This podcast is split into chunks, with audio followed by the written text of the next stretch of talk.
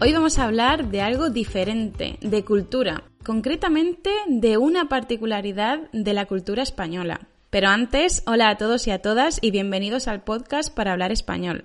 Como ya sabéis, mi nombre es Lucía y soy profesora de español, presencial y online. ¿Alguna vez le has hecho un regalo a un español y ha reaccionado de manera diferente a como lo hacéis en tu cultura? Parece una tontería, pero hacerle un regalo a alguien, dependiendo del país en el que estemos, puede ser algo totalmente diferente. Pues bien, en España, para empezar, tenemos varias razones por las que hacerle un regalo a alguien, igual que en cualquier otro país, ¿no? Por ejemplo, si es el cumpleaños de un amigo nuestro, podemos hacerle un regalo, o si es el cumpleaños de nuestra madre, nuestro padre, nuestro hermano. En definitiva, de alguien cercano. Ahí normalmente le haremos un regalo. Y quizá conforme nos vamos haciendo más adultos, Parece que nos hacemos menos regalos entre nosotros, pero a los niños es sagrado, es obligatorio hacerles regalos siempre en su cumpleaños, si no se sentirían muy tristes. También hacemos regalo, por ejemplo, en Navidad, en los Reyes Magos y en otras ocasiones como en el Santo. Esto no se celebra en muchísimos países y en España es cierto que cada vez lo celebramos menos porque está muy relacionado con la religión, con el catolicismo. Es decir, en el calendario cristiano se supone que cada día se corresponde con algún santo. Entonces, por ejemplo, el 13 de diciembre es Santa Lucía y yo, como me llamo Lucía, pues desde que era pequeña, mi familia me ha hecho un regalo el día 13 de diciembre. Sobre todo los abuelos, ¿no? Porque se supone que mantienen más las tradiciones antiguas.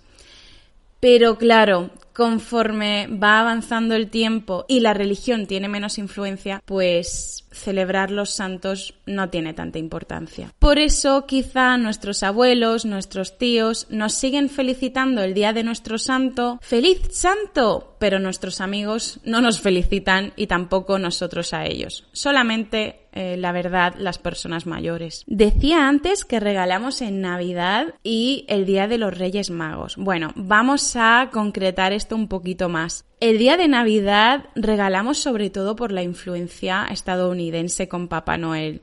Ahora es muy típico que a los niños el día de Papá Noel, el día de Navidad, les hacemos regalos. Pero tradicionalmente, cuando hacemos regalos en España en estas fechas, es el día de Reyes Magos. Es decir, Navidad es el 25 de diciembre y luego el día de los Reyes Magos es ya en enero. Concretamente el 6 de enero. Si tenemos paciencia, recibiremos los regalos el 7 por la mañana temprano, es decir, nos iremos a dormir y el 7 abriremos los regalos. Pero lo normal es que no tengamos ninguna paciencia y el mismo 6 de enero por la noche abrimos los regalos. Nos regalamos también a los adultos. Claro, hay muchos adultos que no se regalan entre ellos, pero yo, por ejemplo, sí lo hago. Y en mi familia, mis amigos, también se hace esto de darnos unos regalos unos a otros. Sobre todo es una fiesta muy importante para los niños. Hace muchísima ilusión abrir regalos. Ahora que hemos visto las diferentes situaciones en las que podemos recibir regalos en España, aunque siempre hay más, evidentemente, si hemos ganado algún concurso, si hemos aprobado algún examen muy difícil,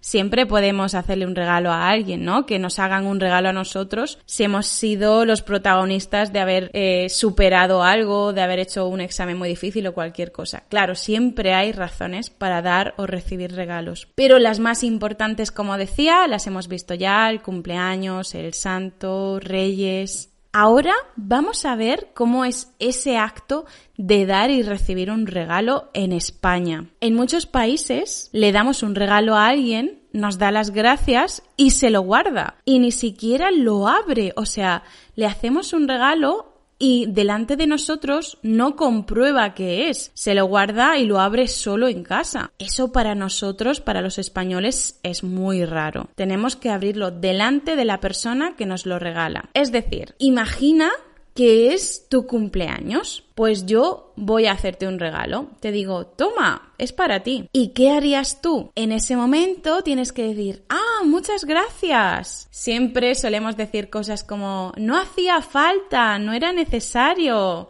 Puede ser más o menos verdad porque a lo mejor sí nos apetecía recibir un regalo, pero claro, no lo vamos a decir. Entonces tienes que abrirlo delante de esa persona y cuando lo abres, y esto es muy importante, te guste ese regalo o no, tienes que decir que te gusta mucho. Es decir, a lo mejor es horrible, no lo necesitas, es muy feo, es súper inútil, pero tienes que mentir, es una mentira bondadosa, y decir que te encanta, que te gusta mucho, que muchas gracias, ¿vale? ¡Oh, qué bonito! Muchas gracias, lo necesitaba. Y luego, a lo mejor al día siguiente o el mismo día vas a ir a esa tienda y vas a cambiar ese regalo por otra cosa. Pero lo que es necesario socialmente en España y culturalmente es decir que te gusta. Por esa razón, como todos somos conscientes de esa realidad, siempre cuando damos un regalo tenemos que dar el ticket,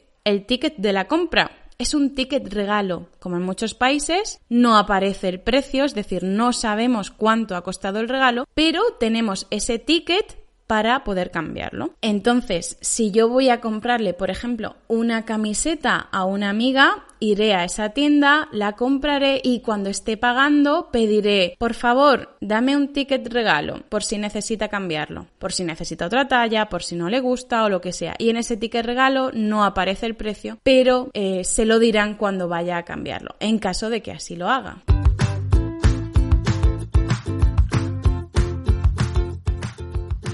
¿Te ha parecido muy diferente con respecto a tu país? ¿En tu país abres el regalo delante de la persona que te lo regala o te esperas y lo abres en casa? Por ejemplo, en China, una de las cosas que me sorprendió de este país, entre otras muchas, es que ellos no abren los regalos delante de la persona que se lo regala, lo abren en casa. Y como tengo muchísimos alumnos chinos, esta es una de las diferencias culturales que siempre explico, para que no tengan ningún malentendido en ningún momento con ningún español o ninguna española. Espero que os haya resultado interesante y ya sabéis cómo reaccionar si alguna vez hacéis o recibís un regalo de alguien español o en España. Como siempre, tendréis la transcripción de este episodio y también ejercicios para practicar español en rql.com. Además, si estáis interesados en tener clases privadas online de español, generales o solo de conversación, podéis elegir el paquete de clases que más os guste de la página web. Nos vemos o nos escuchamos muy pronto en este podcast para hablar español en el canal de YouTube RQL o en las redes sociales. Hasta pronto. Chao.